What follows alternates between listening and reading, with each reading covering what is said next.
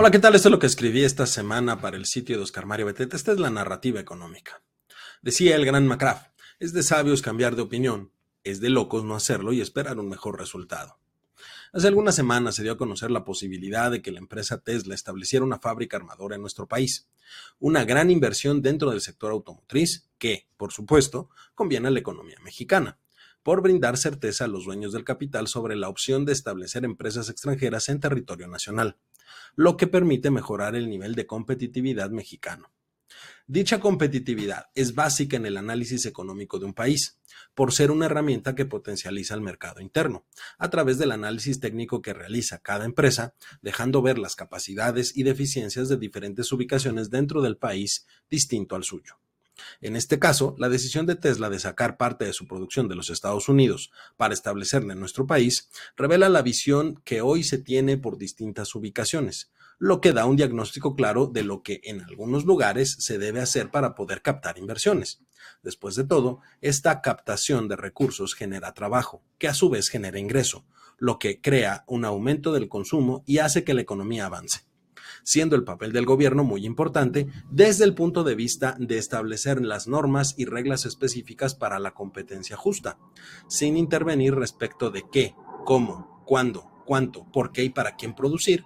Esto solo es prerrogativa del mercado y las empresas.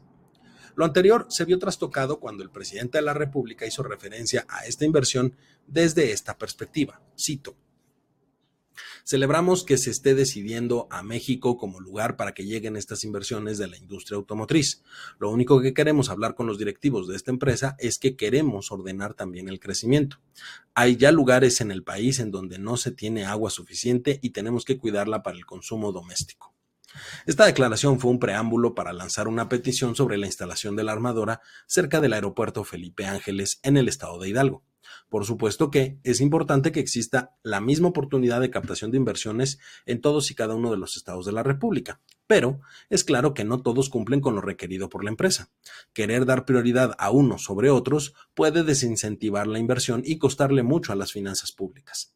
En el caso específico de Tesla y Nuevo León, el motivo de que sea ahí y no en otro lado tiene que ver con las características geográficas que existen y que le permiten a la empresa disminuir costos, así como acceder a mano de obra capacitada. Finalmente, es importante entender que no es prerrogativa del Ejecutivo y su titular decidir dónde sí y dónde no se pueden recibir inversiones. Afortunadamente, hubo un cambio de opinión al respecto y se aceptó la instalación de la planta en Nuevo León, situación que se agradece al estar en la recta final de esta administración.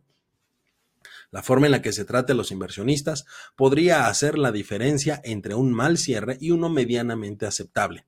Quien sea la persona que tome las riendas del país a partir del 2024 deberá luchar en contra de las consecuencias por lo hecho o no en el tema de captación de inversión, a mi parecer, la 4T, dejará un saldo negativo que impactará en el nivel de crecimiento de estos seis años.